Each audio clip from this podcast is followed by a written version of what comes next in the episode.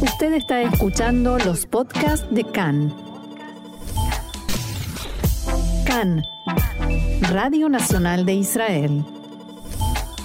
Seguimos con más información y seguimos hoy en un día muy político y para analizar desde otra perspectiva las recurrentes crisis políticas, contamos hoy con la valiosa ayuda del doctor Dani Filk, cientista político y profesor en el Departamento de Política y Gobierno de la Universidad de Ben Gurión. ¿Cómo estás, Dani? Bienvenido acá en español. Marcelo Kisilevsky te saluda. ¿Cómo estás? Hola, Marcelo. ¿Qué tal? ¿Cómo estás? Muy bien. Para empezar, como cientista político que no oculta su alineamiento como hombre de izquierda, fuiste también parte del Comité Central de Meretz.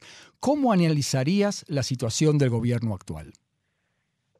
Bueno, el gobierno es un gobierno que eh, fue creado en base fundamentalmente a un solo elemento común, que era eh, la, eh, el tratar de dejar a Benjamin Netanyahu fuera del gobierno y, y, y, ofrecer, digamos, una alternativa al estilo, sobre todo, de gobierno y menos a las políticas, al estilo de gobierno eh, de, los últimos años de Benjamin Netanyahu. Huele un eh, pero, pero... Eh, pero justamente, pero al ser eso el único elemento que conectaba y además al tener una mayoría tan, tan frágil, eso hace que sea un gobierno que está destinado a crisis constantes, eh, porque no tiene la suficiente eh, cohesión interna eh, como para funcionar en forma armónica. En ese sentido, digamos, el gobierno anterior de Netanyahu, el bloque de la derecha entre el Likud, el sionismo religioso y los partidos ultraortodoxos, tenían una eh, eh, coherencia, una armonía interna basada en una coherencia ideológica mucho mayor que les permitía funcionar aun cuando tampoco su mayoría era tan, eh, tan grande. Pero si a eso se le suma la falta de, de, de, cohesión ideológica que, que, caracteriza ese a este gobierno, donde por un lado tenés un dos partidos que están claramente a la derecha del espectro político, como Tikva Hadashah y Emina, y por el otro lado partidos de centro izquierda como Abodá y Meretz, entonces en ese sentido eh, hace que el gobierno esté eh, proclive a crisis constantemente y eso es lo que estamos viendo a lo largo de este periodo. ¿Meretz no tendría que haber entrado desde el vamos en la coalición?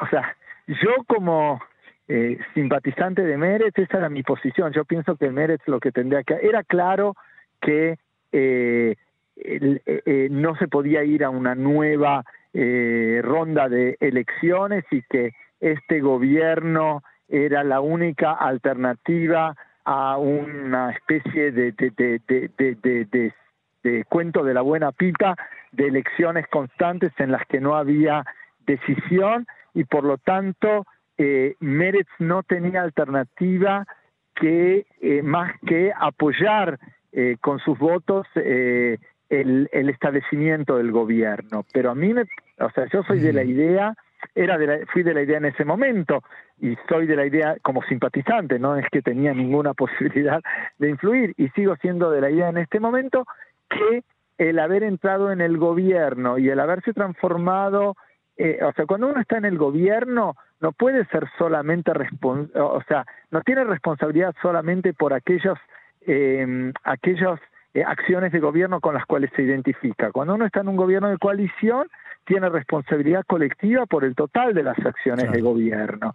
Y entonces, eh, o sea, yo creo que eso ha llevado a Meretz a hacerse responsable de acciones de gobierno y no me refiero solamente al área eh, del conflicto, sino también eh, políticas socioeconómicas que están en eh, franca contradicción con lo que era la plataforma de Meretz y con lo que es un poco la historia de Meretz y, y, yo creo que eso es un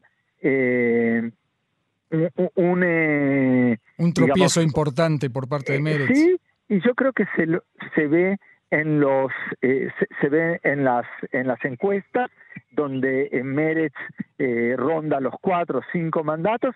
Y ojo, yo tengo claro que eh, que muchos de, los que, los votos que pierde muchas veces no es que los pierde de gente que critica a Meretz de izquierda, sino que se pierden hacia el laborismo o Yeshatid, pero es que justamente si, si no hay diferencias, mejor votar a una opción que se la ve como más eh, grande, como más influyente. Eh, ¿Para qué votar a Nitzan Horowitz si puedo votar a Yair Lapid si no hay diferencia entre ambos? Claro.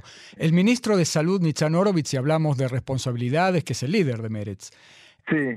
¿Vos lo ves como responsable de la última crisis, de esta renuncia a la coalición por parte de Raidar Rinawi Zoabi y su desrenuncia? es muy difícil, eh, o sea, ¿qué quiere decir responsable? O sea, tiene que no, que, no cuidó, que no hizo mantenimiento de, la, de, su bancada, eh, de eso lo acusan. Eh, no sé hasta qué punto se podía hacer mantenimiento de la bancada. Nuevamente, el problema, o sea, es un problema mucho eh, muy anterior a Nitzan Horowitz que tiene que ver con el debilitamiento de Meretz, con el hecho de eh, incorporar figuras pensando que la figura es lo que trae los votos y no las políticas. Eh, tiene que ver con el debilitamiento de los partidos en cuanto a la posibilidad y el debilitamiento de Mérez específicamente en cuanto a la posibilidad de tener una cierta disciplina eh, partidaria, pero yo pienso que también eh, tiene, tiene responsabilidad Horowitz en el sentido de que él eh, dio prioridad a un gobierno que para alguien como eh, Zoabi es una es un es difícil es difícil cuando uno ve eh, lo que hizo eh, la policía en las últimas dos o tres semanas, la forma en que el ministro de Seguridad Interior dio respaldo a la policía, incluso en situaciones como por ejemplo la entrada al hospital eh, San Joseph.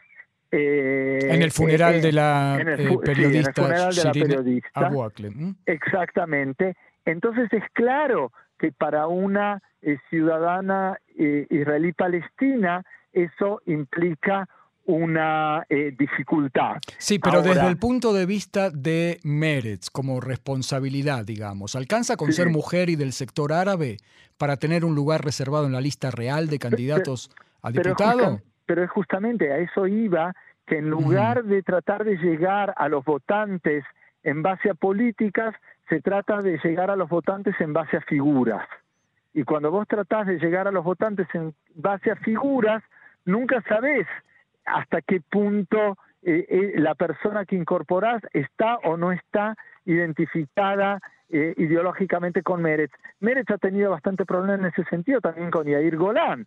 O sea, es cierto que Yair Golan no produjo una crisis parlamentaria, pero hubo expresiones de, de Yair Golan que eran muy problemáticas. Pero también es por, el, es por la idea de que uno trae figuras eh, que responden a un ticket determinado.